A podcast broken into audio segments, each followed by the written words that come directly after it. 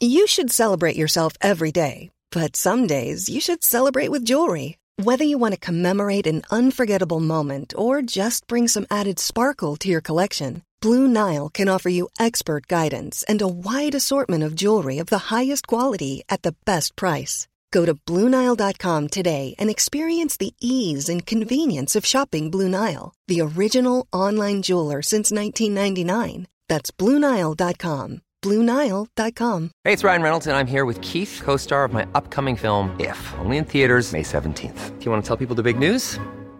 All right, I'll do it. Sign up now and you'll get unlimited for $15 a month in six months of Paramount Plus Essential Plan on us. Mintmobile.com slash switch. Upfront payment of $45 equivalent to $15 per month. Unlimited over 40 gigabytes per month. Face lower speeds. Videos at 480p. Active Mint customers by 531.24 get six months of Paramount Plus Essential Plan. Auto renews after six months. Offer ends May 31st, 2024. Separate Paramount Plus registration required. Terms and conditions apply if rated PG.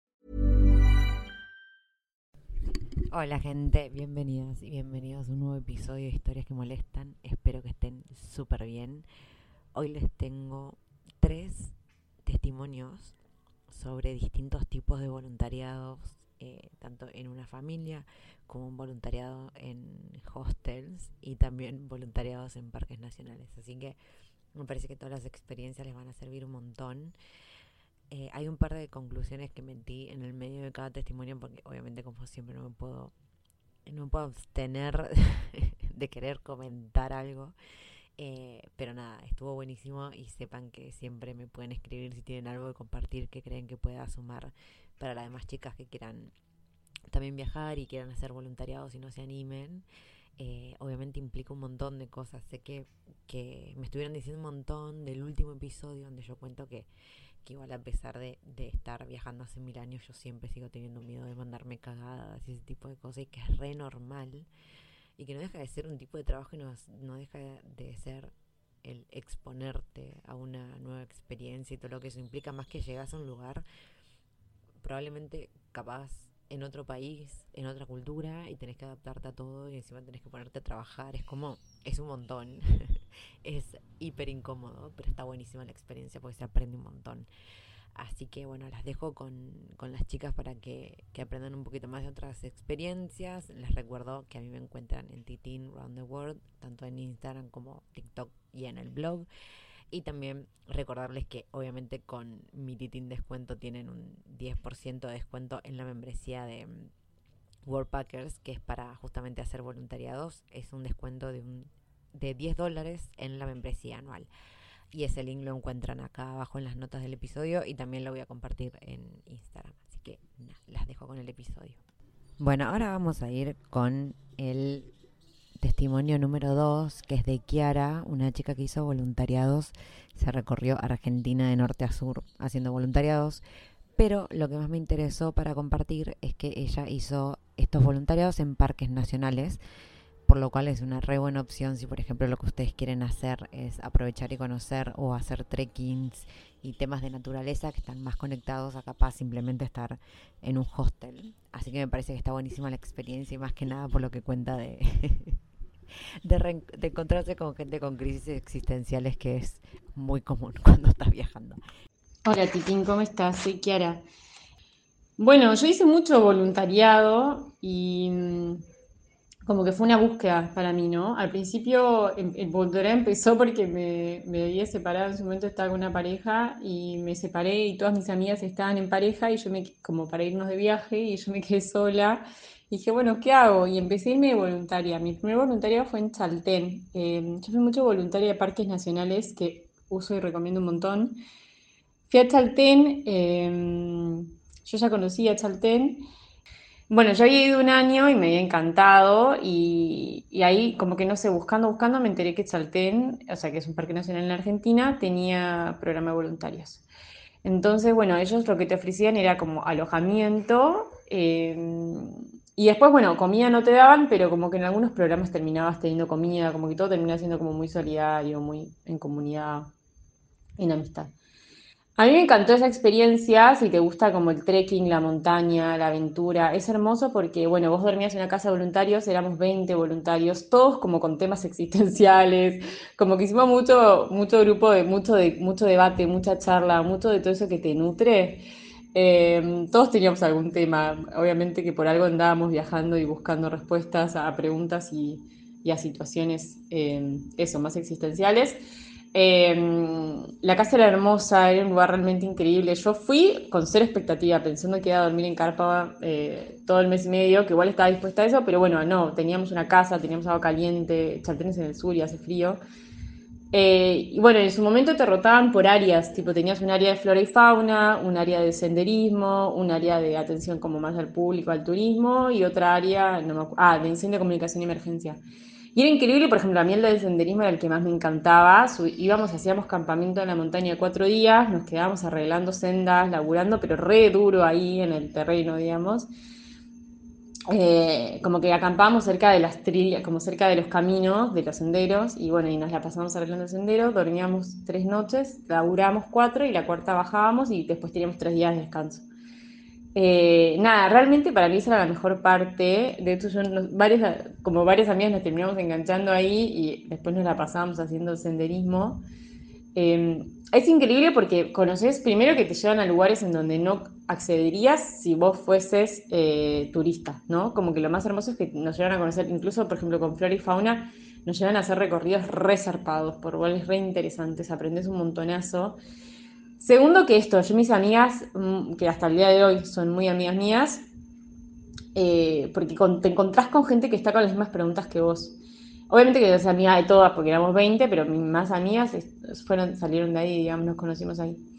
Eh, bueno, y para mí fue una experiencia que me cambió la vida. Eh, como que andaba en una búsqueda con muchas inquietudes sobre mi carrera, sobre lo que estaba haciendo, sobre no sé, y fui allá y como que encontré un montón de... No sé si el lugar me abrió las respuestas, sino como que el lugar me dio el espacio para reflexionar sobre mi vida mientras me encontraba con gente increíble y conocía paisajes increíbles. Así que hermoso. Esa fue una primera experiencia. Una segunda experiencia, después me fui a Calilegua, que es en el norte, es la zona de las yungas eh, en Salta. También otra experiencia increíble. Esta fui yo, éramos dos voluntarias nada más, yo y otra chica, em, otra chica y yo. Y bueno, también fue. Ahí sí dormí un mes en carpa. Eh, fuimos en invierno porque allá eh, es como la época más seca. En verano llueve mucho. Fuimos en invierno, también eh, dormíamos, como que acampábamos al lado de la casa de los guardaparques y nos llevaron a un montón, bueno, los guardaparques nos prestaban el baño para bañarnos, porque si no era como mucha mugre un mes entero. Era, era otro paisaje completamente diferente, como mucho, viste, mucha vegetación, bueno, mucho bicho, mucha araña, pero también, ah, no sé, recuerdo que amanecer ay, se me pone la gallina cuando me acuerdo, abrir la carpa, salir a tomar el desayuno como con mi amiga con la que, o sea, que no nos conocíamos, nos conocimos ahí con la otra voluntaria y había tucanes ahí, desayunamos al lado de los tucanes y salíamos a hacer un montón de caminatas. Bueno, ahí fue una experiencia también muy hermosa, eh, nos llevaban como por sendas que no eran, digamos, de, lo local. Eh, ese, voluntariado estaba un poco más desorganizado, pero, pero bueno, también fue una experiencia muy linda. Eh, respecto a la comida, nosotras llevamos comida las dos, pero en ambas experiencias como que te daban comida, o sea, terminaba, no sé, viste, los guardaparques te terminan armando un asadito, armando una comida acá, una comida allá, o tal vez cocinan y te invitan, como que es como que, bueno, vos te llevas bastante comida, pero, pero realmente allá se recopan. Así que bueno, re lindo. Eh, nada, la verdad que disfrutamos, disfruté muchísimo. También estaba en otro momento de mi vida con ciertas crisis existenciales y justo me encontré con esta chica que andaba más o menos en la misma, así que conectamos re bien. Eh, fue muy hermoso. Hasta incluso después, nada, entre una cosa y otra, una vez bajamos al pueblo a ver una obra, terminamos conociendo a una chica que hacía rituales de ayahuasca, bueno, terminamos en un ritual de ayahuasca, como que muy situaciones de mucha entrega al universo y a esta búsqueda, qué sé yo. La verdad que estuvo increíble, para mí fue todo un proceso como re intenso, re hermoso. Em, eso. Bueno, y esas dos experiencias para mí fueron como las más enriquecedoras. Después tuve otras, no sé, viste, como que íbamos a... Como que otras más chiquititas, más cortitas. Bueno, por ejemplo, fui voluntaria en Techo, que ibas a construir casas una semana a otra ciudad, qué sé yo. Eh, o después me pasaba que tal vez las experiencias de voluntariado las iba armando en el camino. No sé, yo viajé mucho por Brasil y era como, bueno, no sé, una vez fui al Pantanal y era como, bueno, che, me puedo quedar unos días más acá y te doy una mano en algo y no me cobras, no sé, los peajes. Eso lo iba negociando más en el día a día, pero como que yo siento que estas dos experiencias voluntarias, voluntariado, las dos de los parques nacionales, fueron como fundantes en mi, estructura y en mi forma de vida y me abrieron como muchas puertas, muchas amistades, muchos procesos. Así que siempre alienta a la gente. Hay para hacer voluntariado en todo el país. Yo tengo una amiga que fue voluntaria también en San Luis, en Córdoba, como que vos puedes buscar los parques nacionales, entras en contacto y vas. Y es hermoso porque es como, es estar ahí muy como en la naturaleza, muy como explorar, muy como salir a la aventura. Obviamente que, bueno, necesitas cierta ropa, ciertas cosas eh, para ir, pero bueno, tampoco necesitas una infraestructura increíble. Bueno, espero que hayan disfrutado ese testimonio. Y el próximo es de una chica que fue a Italia a tramitar la ciudadanía y estuvo conviviendo con una familia y habla de un tema importantísimo que es el poner límites. Así que primero las voy a dejar con, con su testimonio y después quiero también agregar algunas cositas. Hola Angie, ¿cómo estás? Soy Maylen. Bueno, te cuento un poco de, mi experiencia de voluntariado en Italia. Eh, para un mini contexto, yo me, ahora, bueno, ahora estoy viviendo en, en, Madrid, pero bueno, en 2000, durante 2016, 2017 y parte del 2018 estuve en Valencia, eh, acá en España también, haciendo un máster en gestión deportiva. Estaba con la visa de estudiante y en el transcurso, digamos, de ese tiempo me doy cuenta de que podía sacar la ciudadanía italiana. Entonces, mientras en Argentina mi familia estaba juntando todos los papeles y demás, a mí se me acaba la visa y, bueno, tenía que decidir si eh, salirme de la zona Schengen o volverme a Argentina. Y ahí es que decido mm, salirme de la zona, pero necesitaba viajar eh, o sea, necesitaba moverme de la forma más económica que se pudiera y bueno, justo una conocida eh, unos años antes me había hablado de la plataforma Workaway y bueno, nada, me animé. Y ahí empecé con, digamos, a viajar con, haciendo voluntariados, que estuve ahí, bueno, por los Balcanes, por Turquía y demás. Cuando ya tengo todos los papeles, me voy para Italia eh, hacer la ciudadanía. Y como todavía tenía, digamos, em, la suscripción a la plataforma, empiezo a escribir mails a, digamos, a todas las, las ofertas de host que había dentro de la zona de Piamonte, que era donde yo quería ir a hacer la ciudadanía.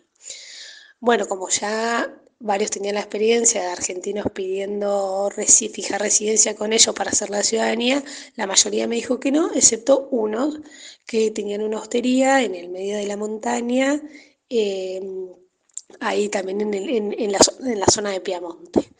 Y bueno, es ahí que, ellos me dicen que sí, que no hay problema, que me ayudaban y demás, así que es ahí que, digamos, inicia mi estadía con ellos.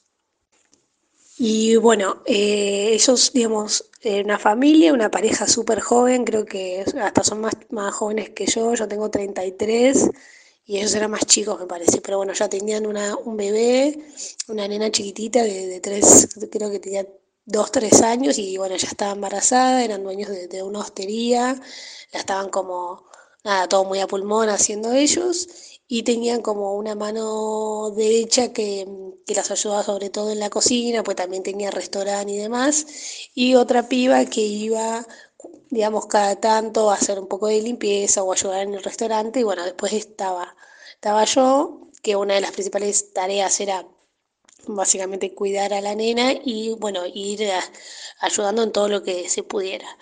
Pero eh, supuestamente en Workaway eh, Vos tenés cinco días de, cinco días de trabajo a la semana, de tope cuatro o cinco horas, ¿no? Y eso nunca sucedió. Eh, me acuerdo que antes de ir ahí, digamos, con ellos, yo había estado dos, tres semanas en Torino con una familia haciendo un voluntariado, como esperando hasta que ellos se liberasen.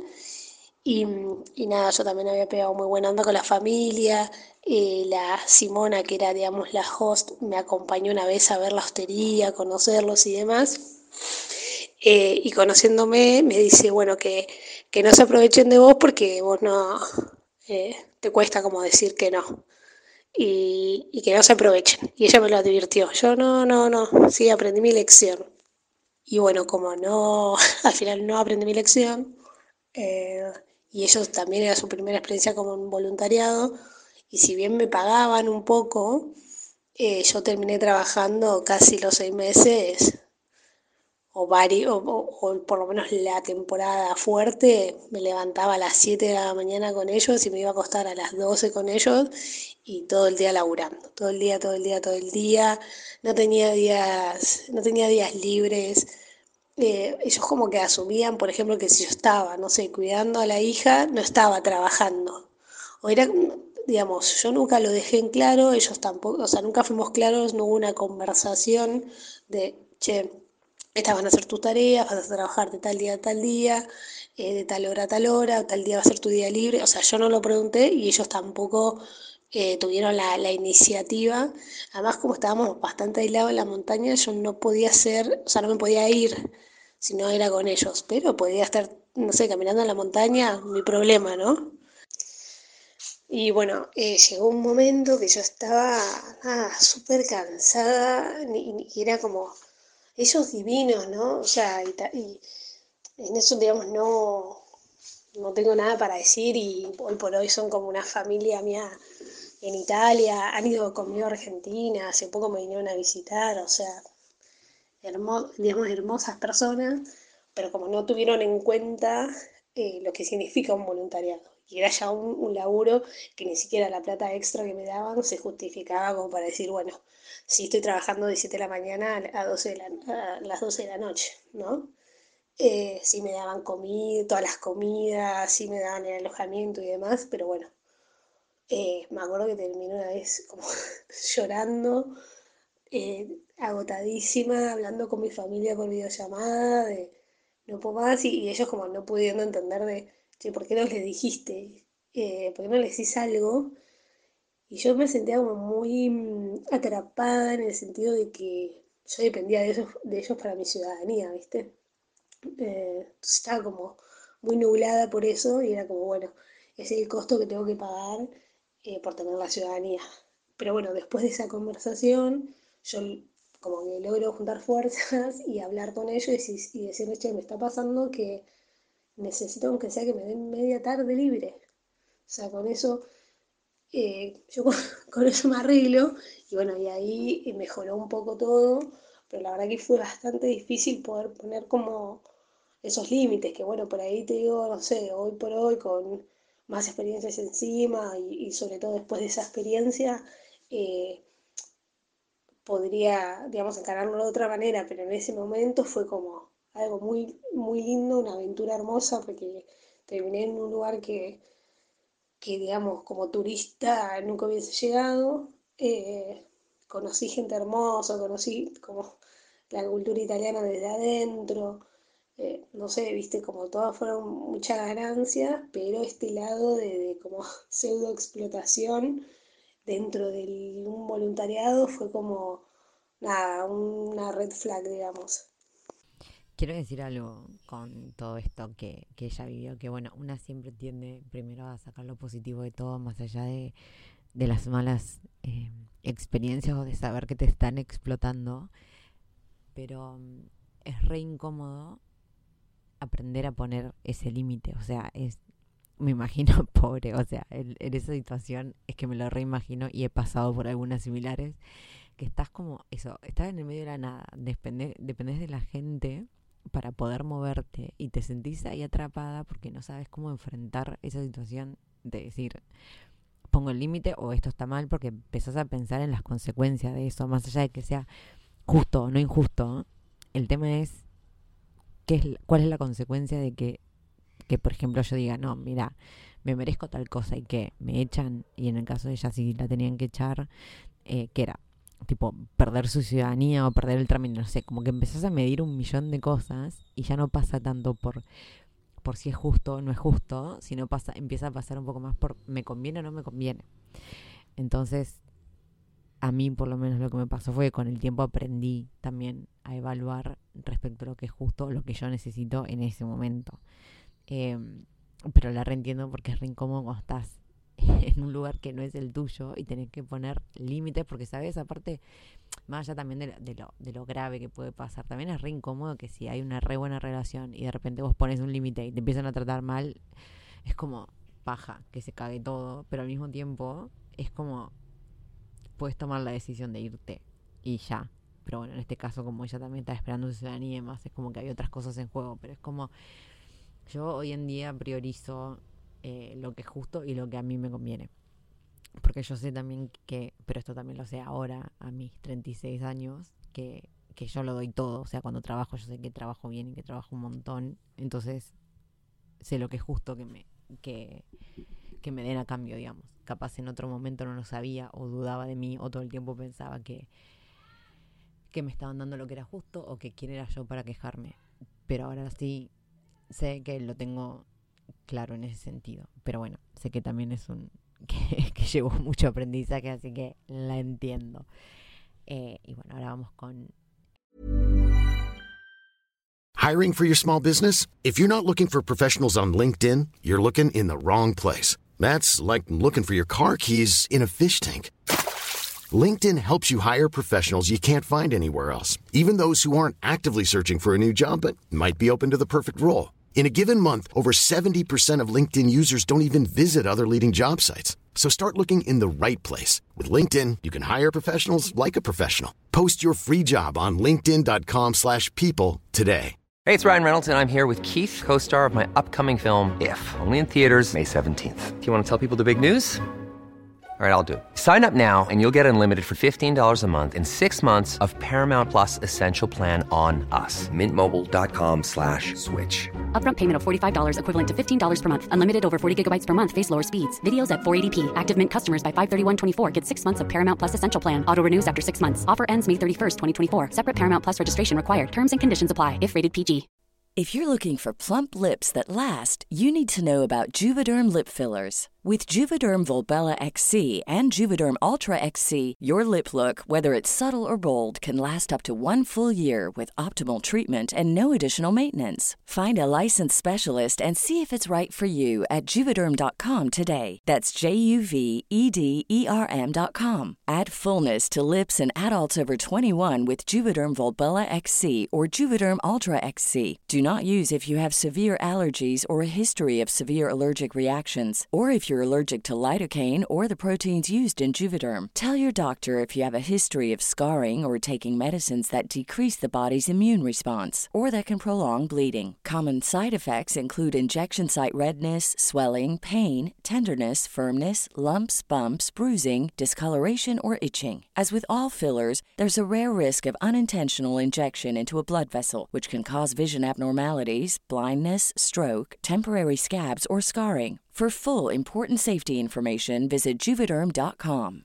Hey, folks, I'm Mark Marin from the WTF Podcast, and this episode is brought to you by Kleenex Ultra Soft Tissues, your ally to help tackle your allergy symptoms this season. I love the change of seasons, but nobody loves pollen and all those other things floating in the air that make you sneeze during this nice weather. Kleenex Ultra Soft Tissues are hypoallergenic and allergist approved, so fight back against watery eyes and runny noses without worrying about irritating your skin. For this allergy season, grab Kleenex and face allergies head on. el último testimonio. Hola Titín, ¿cómo estás? Bueno, te voy a contar un poquito eh, acerca de mi experiencia voluntariando. Yo, eh, bueno, empecé mi vida viajera en el 2013, más o menos parecido a vos, y estuve viajando continuamente durante cinco años hasta fines del 2018. Y después, eh, digamos, los años siguientes hasta ahora estuve viviendo de vuelta en Buenos Aires, pero en los veranos estuve voluntariando acá en Argentina, en, en Bariloche, y después en Brasil este último año. Y ahora, este verano, voy a hacer un voluntariado de vuelta en Brasil, pero en otra parte de Brasil. Yo la diferencia que más noto es, eh, por un lado, bueno, yo estuve voluntariando primero en Nueva Zelanda, Australia y Japón, eh, por un lado, y después, bueno, Brasil y Argentina estos últimos años. Y lo que veo de diferencia entre Nueva Zelanda, Australia y Japón y Brasil y Argentina es que en Nueva Zelanda, Australia y Japón eran tres horas de, voluntariado. Yo siempre voluntarié en hostels y digamos, a cambio de solamente el, alojamiento, eran tres horas de trabajo. Ay, Dios mío, tres horas. Eh, sí, ahora me acuerdo, pero lo que yo quiero decir en este caso es que me acuerdo que estando en Nueva Zelanda, por lo, por lo menos Nueva Zelanda y Australia, que es donde estuve con visa de, la Work and Holiday, como por un lado, o sea, dos cosas creo yo. Por un lado, como es tan fácil conseguir laburo pago si estás con la Work and Holiday, es como que no tenía mucho sentido hacer un voluntariado en un hostel a menos que, eh, no sé, que fuese un voluntariado capaz en el medio del campo, decís, bueno, para conocer la cultura y demás, pero el tema económico, ayudarte a ahorrar cuando estás con la Work and Holiday y lo fácil que es conseguir el trabajo era como que no tenía mucho sentido estar haciendo voluntariado. Y sí también era muy fácil hacer el cálculo que yo siempre les digo que hagan, esto de calcular cuánto es, o sea, aproximadamente, no obvio, cuánto es el salario mínimo, el lugar donde están, o sea, cuánto se paga por hora y qué les están dando a cambio, depende de la cantidad de horas. Entonces en Nueva Zelanda, si la hora de trabajo era en ese momento cuando yo estaba, ahora debe ser más, pero suponte, ¿no? Son 15 dólares la hora lo que te sale. Y la habitación que te están dando sale por noche 20. Eh, Entonces con 3 horas de trabajo ya te lo recontrapagaste. Además teniendo en cuenta que eh, si son dos días libres, entonces va a haber dos días que vos no trabajas, pero igual esa cama también te la tenés que pagar. Por eso el 3 horas. Yo creo que por ahí viene la mano en todo lo que era Nueva Zelanda, Australia y capaz Japón lo mismo, eh, para poder calcular lo que, lo que te, te saldría en un sueldo pagarte esa habitación. En un sueldo de allá, claro está, por eso a nosotros, capaz en Latinoamérica, nos lleva más horas de trabajo por una cuestión de que, que cuesta más en el salario local ganarte lo que cuesta esa habitación que te están dando. Porque, bueno, en general, digamos, los voluntariados uno los hace cuando está de turista y, digamos, eh, querés abaratar costos del viaje, entonces vos voluntarias tres horas y después tenés tiempo para recorrer, para, bueno, para turistear, para conocer y qué sé yo. Y bueno, son tres horas, eh, cinco días por semana. Generalmente era eso, siempre lo mismo. Después, acá en Argentina y Brasil, eh, fue, lo que vi es que son muchas más horas, por lo mismo digamos, eh, solamente por alojamiento y quizás te dan desayuno, son cinco o incluso a veces seis horas. A mí me pasó que en Bariloche em, hice un voluntariado en un hostel que eran ocho horas, cuatro días por semana seguidos y después tenías tres días libres. Y esas ocho horas incluían alojamiento y todas las comidas. Pero pasaba que las comidas te las daban medio, no sé, no te las daban tanto decían, bueno, está bien, pero no compres esto y no compres aquello y no gastes tanta plata y qué sé yo. Entonces ahí decías, bueno, realmente vale la pena hacer toda esta cantidad de horas eh, por, digamos, alojamiento y comida, que, la comida no me la estás dando tanto y me tengo que comprar yo aparte las cosas. Y después también me pasó en Brasil que eran cinco, cinco horas, seis días por semana, y supuestamente te daban el desayuno, y también te daban la cena si es que vos trabajabas a la noche, cosa que no pasó. Eh, ahí se dio una situación bastante fea cuando estuve trabajando en Brasil la última vez, y es que el dueño del hostel era muy malo comunicándose con la gente que trabajaba, digamos, con los, con los voluntarios, entonces tenía una persona que se comunicaba con nosotros eh, a través del, digamos, el dueño le comunicaba a esta persona y esta persona nos comunicaba a nosotros. Entonces, de repente, había algo que al dueño no le gustaba de lo que hacíamos o de cómo trabajamos y se lo comunicaba a la otra persona y esa persona nos comunicaba a nosotros y se hacía todo un teléfono descompuesto. Y después de repente pasó que el dueño se enojaba por algo y echaba a alguien y terminó echando a alguien el 31 de diciembre a la noche y fue todo un drama. Y bueno, em, justamente yo veía todo eso y decía yo, no me quiero quedar sin alojamiento porque yo me vine un mes de vacaciones y bueno, estoy haciendo estoy haciendo el voluntariado para poder em, costearme, digamos, el viaje. Y lo último que quiero es que me echen. Entonces dije, bueno, ni voy a preguntar acerca del desayuno ni acerca de la comida que me dan a la noche, la verdad es que ya fue, prefiero no tener problemas con el dueño y listo. Y la verdad es que nunca nos terminó dando eso. Y lo que yo veo de los voluntariados es que muchas veces no queda muy claro y se desdibuja cuál es el límite del trabajo. ¿no? Porque bueno, vos cuando estás trabajando por plata, digamos, está mucho más delimitado. Vos trabajás de tal hora a tal, hora y tenés estas tareas. Y si vos trabajás más de esa cantidad de horas o te quedás más que la hora que vos terminaste de, trabajar, te pagan extra. Y bueno, todo está como más delimitado. Acá, cuando uno trabaja en un voluntariado, de repente te piden más cosas, además vos estás trabajando en el mismo lugar donde vivís, entonces de repente vos estás ahí, te dicen, bueno, pero socializa con la gente, cuando quizás no estás trabajando y vos tenés ganas de estar leyendo un libro tranquila sola. Y bueno, viste, se te piden más cosas de las que en realidad, eh, digamos, conveniste de, lo que es el trabajo. Después, mi mejor experiencia fue en Australia, que yo me fui a trabajar a un pueblo, digamos un trabajo pago, estaba haciendo en un pueblo y además estaba haciendo un voluntariado en un hostel donde yo viví cuatro meses y trabajé ahí cuatro meses. Y la verdad es que fue re lindo porque se formó una gran familia ahí en el hostel y valoraban un montón mi trabajo y, y digamos que yo me quedé tanto tiempo y la verdad es que todo lo que me pedían digamos, yo lo hacía sin problemas porque también había un ida y vuelta, ellos valoraban mi tiempo y mi trabajo, me hacían regalos de repente y por eso ellos me pedían algo y yo, digamos, lo hacía con re buena voluntad.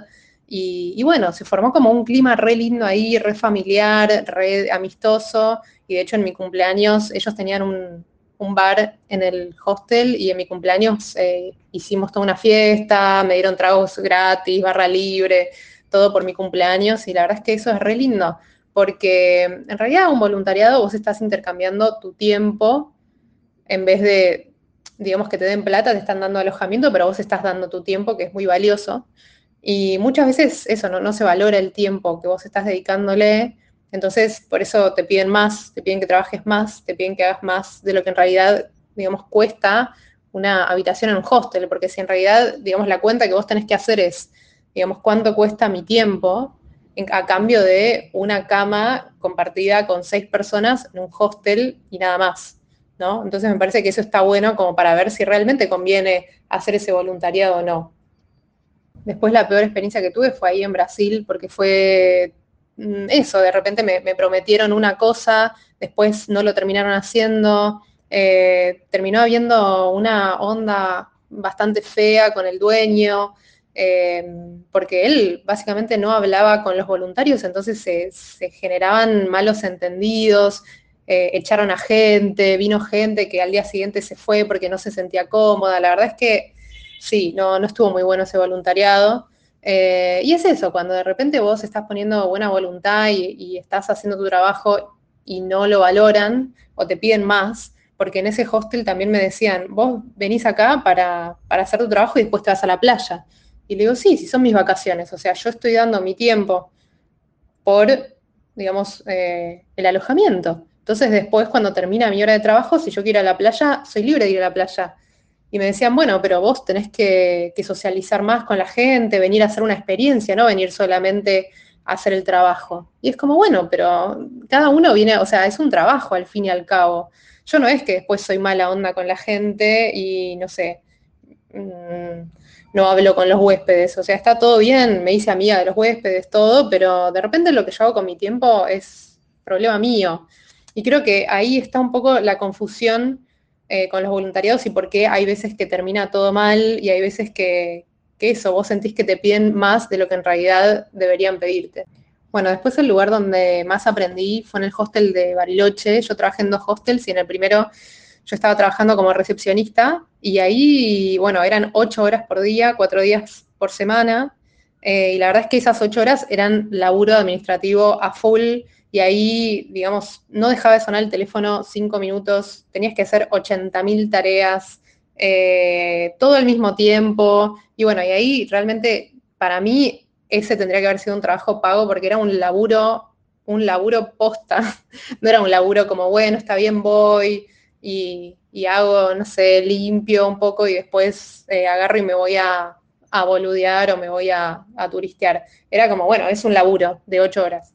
Em, pero la verdad es que ahí me dio muchísimos recursos y aprendí un montón acerca de, bueno, el trabajo administrativo que tiene un recepcionista, ¿no? Siento como que después de ahí yo puedo ir y ser recepcionista paga en cualquier hotel, hostel o cualquier alojamiento que quiera Que, bueno, eso está bueno, la verdad. Y después yo estuve trabajando en la recepción en Brasil el año pasado y, bueno, la verdad es que lo, agarré de taquito, la verdad es que pude hacerlo súper fácil y, y bueno, es una herramienta más que uno tiene y que nunca sabes cuándo te puede ayudar. Y después con respecto a no dejarte explotar, eh, a mí me parece que uno tiene que tener muy en claro que uno está haciendo un voluntariado, cuáles son las pautas, eh, o sea, para qué uno lo está haciendo, ¿no? Si vos te vas de vacaciones a un lugar y estás haciendo un voluntariado, vos no querés estresarte en el trabajo, vos lo que querés es pasarla bien, hacer tu trabajo, hacerlo lo mejor que puedas y después, chao, si querés irte a la playa, si querés irte a turistear o tenés ganas de quedarte leyendo un libro tirada, poder hacerlo. Pero bueno, hay que tener muy en cuenta eso y cuáles son las pautas eh, del intercambio. Entonces, cuando vos de repente ves que hay alguna de las pautas que, en las cuales no se está cumpliendo lo que, lo que pactaron, creo que uno tiene que ir y decirlo. A veces es difícil porque, nada, si de repente a vos no te gusta algo y al dueño del hostel no le gustó que vos le digas, eh, te pueden echar. Y bueno, medio que juegan con eso, ¿no? Pero yo creo que si uno va, digamos, si le decís algo lógico al dueño o a la persona que esté encargada, eh, es cuestión de, hablarlo. Pero sí hay que tener muy en claro eso, como bueno, cuáles son las pautas, qué es lo que, lo que acordamos y ser eh, fiel a eso, ¿no? Pues sobre todo cuando uno sabe que está trabajando bien y está haciendo lo mejor que puede. Distinto es cuando vos vas y te das cuenta que, estás pelotudeando y que no estás poniéndole mucha onda. Y una experiencia muy linda y especial que tuve también fue en Japón. Yo estuve haciendo un voluntariado en Tokio y yo tenía muchas ganas de conocer la ciudad. O sea, el voluntariado fue lindo, pero lo que más quería era tener como todos los días terminar el voluntariado, eh, terminar de trabajar y agarrar e irme a conocer un barrio distinto de Tokio. Y eso es lo que hice. Eh, y la verdad es que, estuvo buenísimo tener una rutina de, bueno, trabajo estos cinco días por semana hasta la una de la tarde, después me voy a almorzar y después agarro y me voy a recorrer un barrio distinto todos los días. La verdad es que tener esa rutinita que duró un mes y medio más o menos, me encantó, porque uno termina sintiendo como que es local en ese lugar, eh, porque bueno, tenés una rutina, tenés un, trabajo, tenés un alojamiento, te haces un grupo de amigos, aunque sea por poco tiempo, vos sentís que sos local y de repente tenés un barrio en el cual vos vivís y ya sabés cuáles son, no sé, los supermercados en donde hay cierta promoción tal día, eh, no sé, sabés dónde comprar tal cosa, dónde comprar tal otra, eh, bueno, ya sabés qué medio de transporte usar, bueno, te sentís como local y de repente sentirme local en un país tan distinto como Japón y una ciudad como Tokio fue súper especial y fue re lindo, la verdad. Y eh, ese hostel también valoran, valoraron mucho y valoran mucho a la gente que trabaja ahí. Muchas veces hacían cenas que, bueno, nos, daban gratis, digamos, eh, a cambio de, bueno, de, valorar nuestro trabajo y después al final cuando cada uno se iba y seguía su viaje, te hacían cartitas y te hacían como un agradecimiento. Y eso es súper lindo, al final eso es lo que más te queda de la experiencia. Bueno, se darán cuenta que eh, se escucha mucho sonido de fondo y es porque yo en este momento estoy en un voluntariado en un hotel y no tengo un espacio para, para grabar sin, ruido de, de fondo. Em, tengo una habitación privada y todo, pero se escucha, o sea, es como todo de madera y se escucha todo, pero bueno.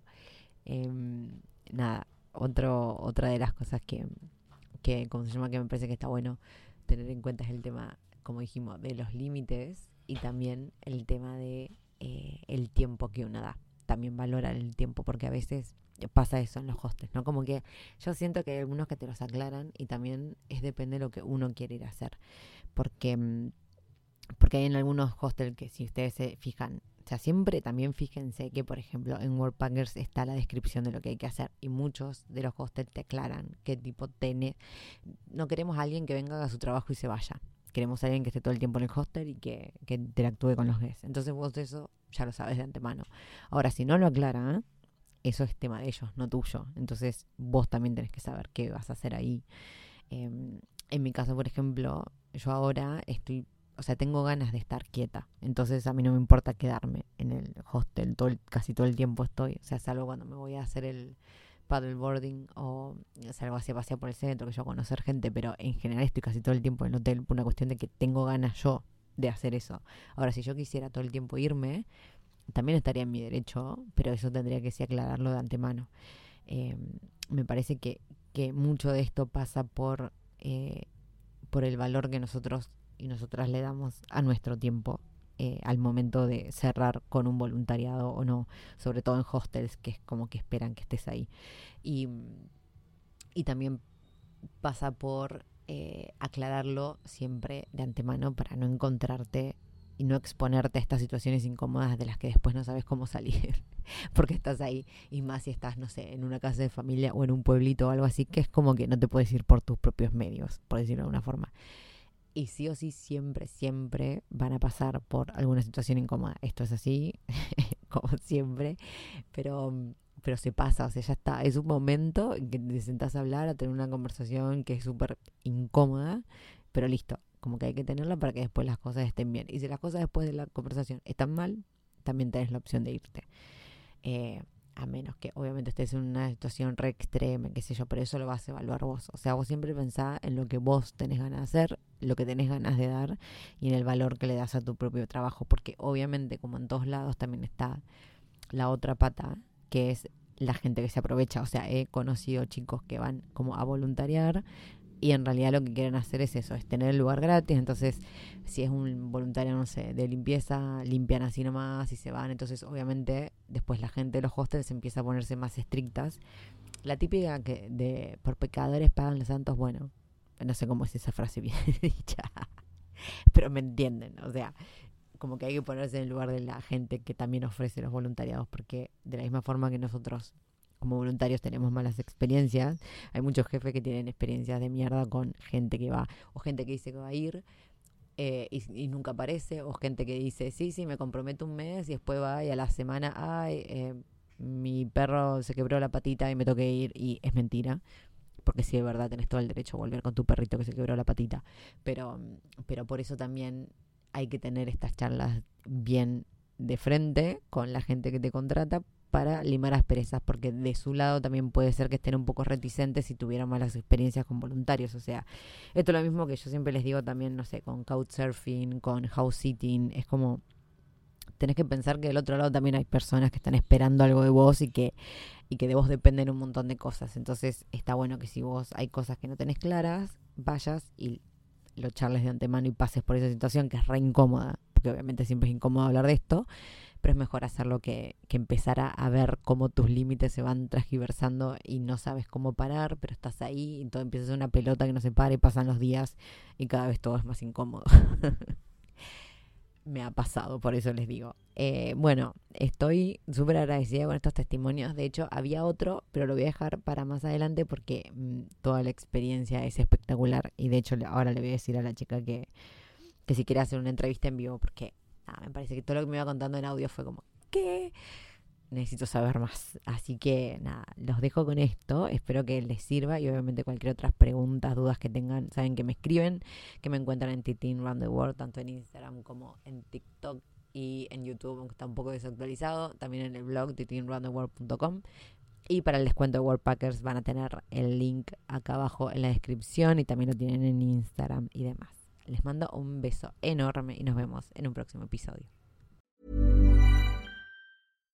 If you're looking for plump lips that last, you need to know about Juvederm lip fillers. With Juvederm Volbella XC and Juvederm Ultra XC, your lip look, whether it's subtle or bold, can last up to one full year with optimal treatment and no additional maintenance. Find a licensed specialist and see if it's right for you at Juvederm.com today. That's J U V E D E R M.com. Add fullness to lips in adults over 21 with Juvederm Volbella XC or Juvederm Ultra XC. Do not use if you have severe allergies or a history of severe allergic reactions, or if you're allergic to lidocaine or the proteins used in Juvederm. Tell your doctor if you have a history of scarring or taking medicines that decrease the body's immune response or that can prolong bleeding. Common side effects include injection site redness, swelling, pain, tenderness, firmness, lumps, bumps, bruising, discoloration, or itching. As with all fillers, there's a rare risk of unintentional injection into a blood vessel, which can cause vision abnormalities, blindness, stroke, temporary scabs, or scarring. For full important safety information, visit juvederm.com. Hey, folks, I'm Mark Marin from the WTF Podcast, and this episode is brought to you by Kleenex Ultra Soft Tissues, your ally to help tackle your allergy symptoms this season. I love the change of seasons, but nobody loves pollen and all those other things floating in the air that make you sneeze during this nice weather. Kleenex Ultra Soft Tissues are hypoallergenic and allergist approved, so fight back against watery eyes and runny noses without worrying about irritating your skin. For this allergy season, grab Kleenex and face allergies head on.